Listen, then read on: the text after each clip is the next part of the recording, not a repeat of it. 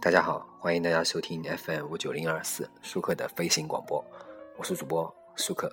上一期节目呢，我推荐了一些电视剧啊，那么这期节目呢，我们着重讲其中的一部电视剧，应该是我没有推荐的啊。这部电视剧呢，可能很多很多人都看过。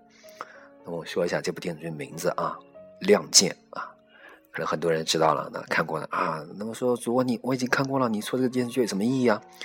那么为什么我们说一下这个电视剧呢？因为这个电视剧啊。你相比于我们看过的所有的抗日剧，包括最近还在播的这个《新雪豹》啊，你明显能看出来，《亮剑》与《雪新雪豹》这样的电视剧有很大很大的这个这个差距。就是也就是说，不是说《亮剑》比他们差，就《亮剑》比他们要高出很多段位。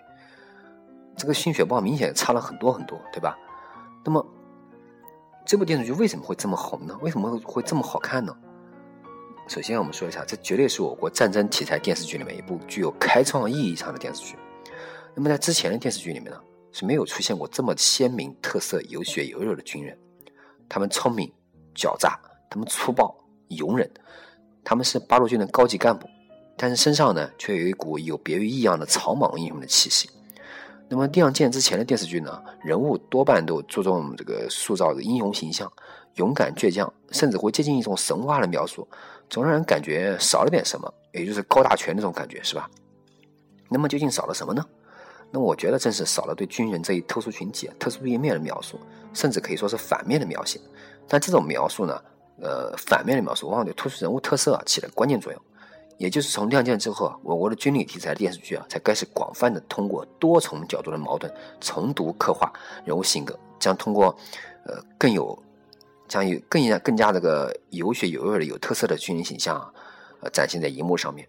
比如说后来这个大刀向鬼子身上砍去，狼毒花杀虎口等等等等，军旅题材的诞生。那么亮剑呢，开创了先河。没有亮剑的成功啊，相信这些优秀的电视题材呢，都会推迟与观众见面的时间。吕云龙啊，他是迄今为止我们大家可能非常喜欢的军旅题材人物。嗯，我们可能喜欢他的勇敢，喜欢他的坚韧，喜欢他的兄弟义气，喜欢他的粗中有细。他是一个草莽英雄。懂得运用谋略，甚至还有一丝狡诈的气息。他可以为了自己的女人呢和被屠杀老百姓，毅然进攻平安县城。虽然违抗命令，但是战役呢最终却取得巨大胜利。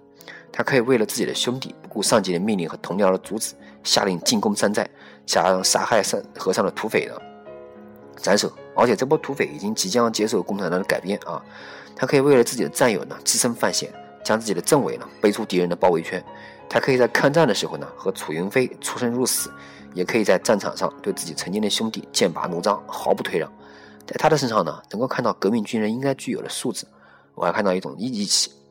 面对的呢，说了不到一百句话呢，就永别人世的秀琴呢，他也没能控制自己的情绪，他也会发脾气啊，对自己最好的战友政委，从自己最好的兄弟和尚啊，草莽英雄，可爱可敬啊。那么小说是都良写的，我喜欢小说这个前半部分。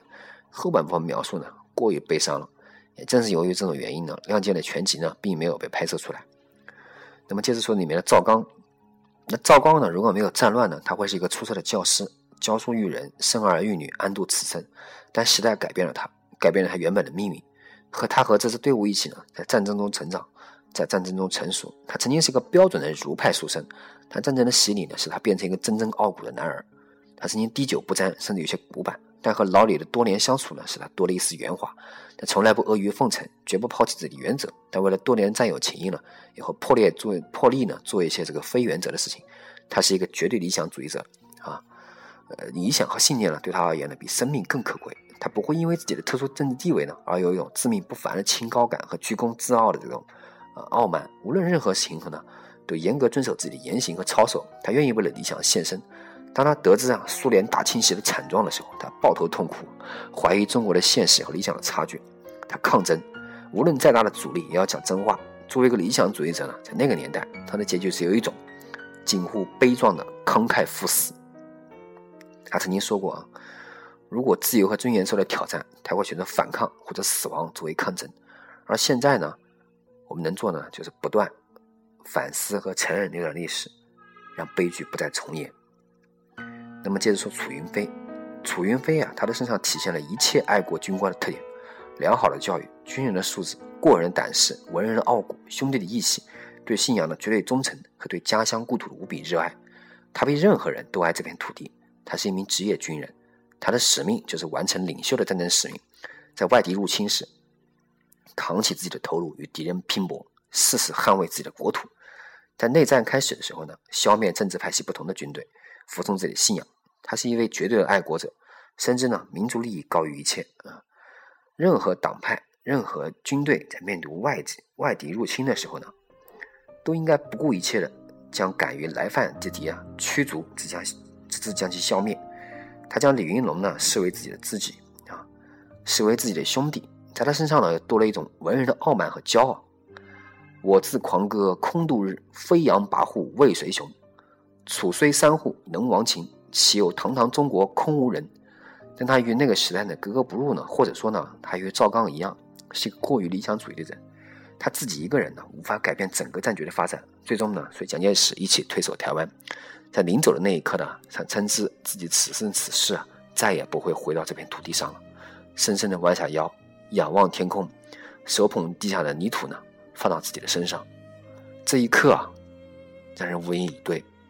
这是一个男人，一个军人，对祖国深深的爱。这是一个铮铮男儿对自己故土深深的情怀。我们都知道，中华民族的抗战胜利啊，是无数革命先烈浴血奋战的结果。没有国民党爱国官兵的牺牲呢，我们的抗战是不可能取得胜利的。刚刚过去的九月三十号，定为全国烈士，我觉得定的太晚了，很多年前就应该开始定。我们要纪念这些历史，感谢这些烈士们为我们做出的牺牲。任何妄图抹杀、欺瞒、歪曲。国民党官兵啊，为了国家主权付出的牺牲呢，都是可耻的。而《亮剑》呢，作为为数不多的刻画国民党爱国兵官兵积极抗战的电视剧呢，实属不易。当然，现在也有很多了，更多了，那我不说了，是吧？正如我们而言，日本帝国主义是极其残忍的，他们的战斗力呢也是非常强悍的。如果认为简单的买几个地雷、打几次伏击就能将日本打败，那是绝对的错误。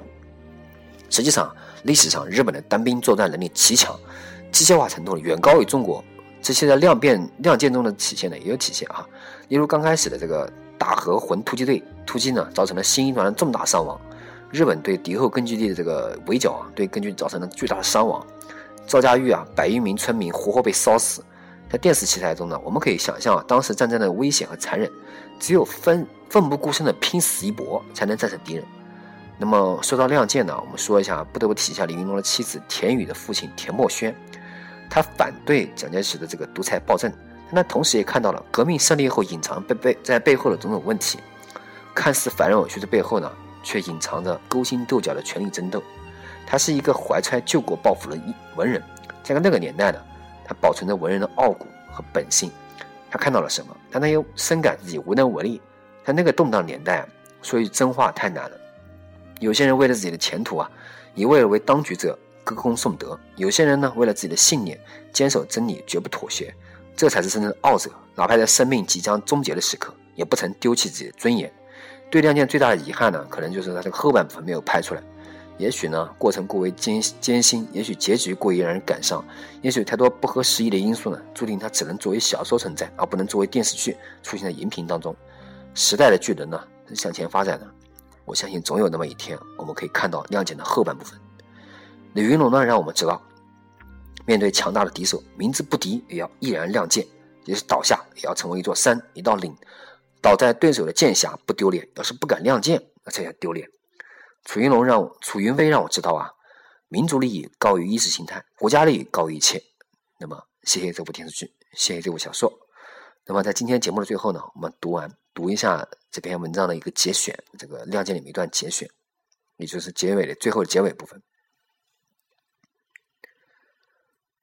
当大陆这边的李云龙，这个没有死在日本鬼子刺刀下的李云龙，这个没有死在国民党的炮火之中的李云龙，这个从来没有对敌人畏惧过的李云龙，无法在自己用生命打下的江山活下去，不得不选择用死亡昭示清白，用楚云飞赠送的勃朗宁机枪扣动扳机击炉自尽时。当李云龙被共产党用反革命盖棺定论时，金门岛的喇叭上却响起了楚云飞沉痛的悼词。祝祷全体国军将士对李云龙将军的逝世表示深切哀悼。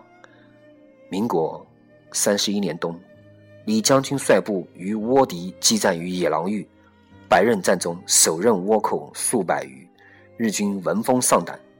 民国三十三年，李将军于晋西北全歼装备精良之日军三北一木特种部队，凭血肉之躯及劣势装备与敌浴血奋战，实乃中国军人之楷模。现在广播在抗战中曾与李云龙将军协同作战。共同抗击日本侵略者的原国军第二战区上校团长、现役国军陆军中将楚云飞的悼念文章。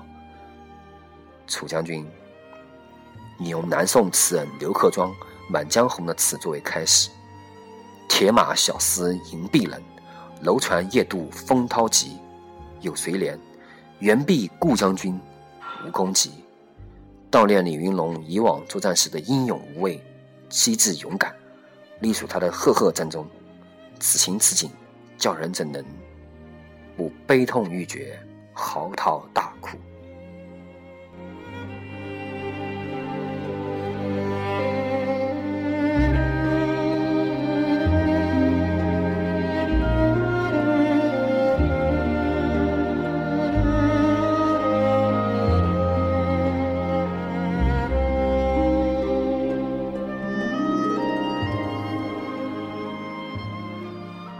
感谢大家收听本期舒克的飞行广播，我是主播舒克，再见。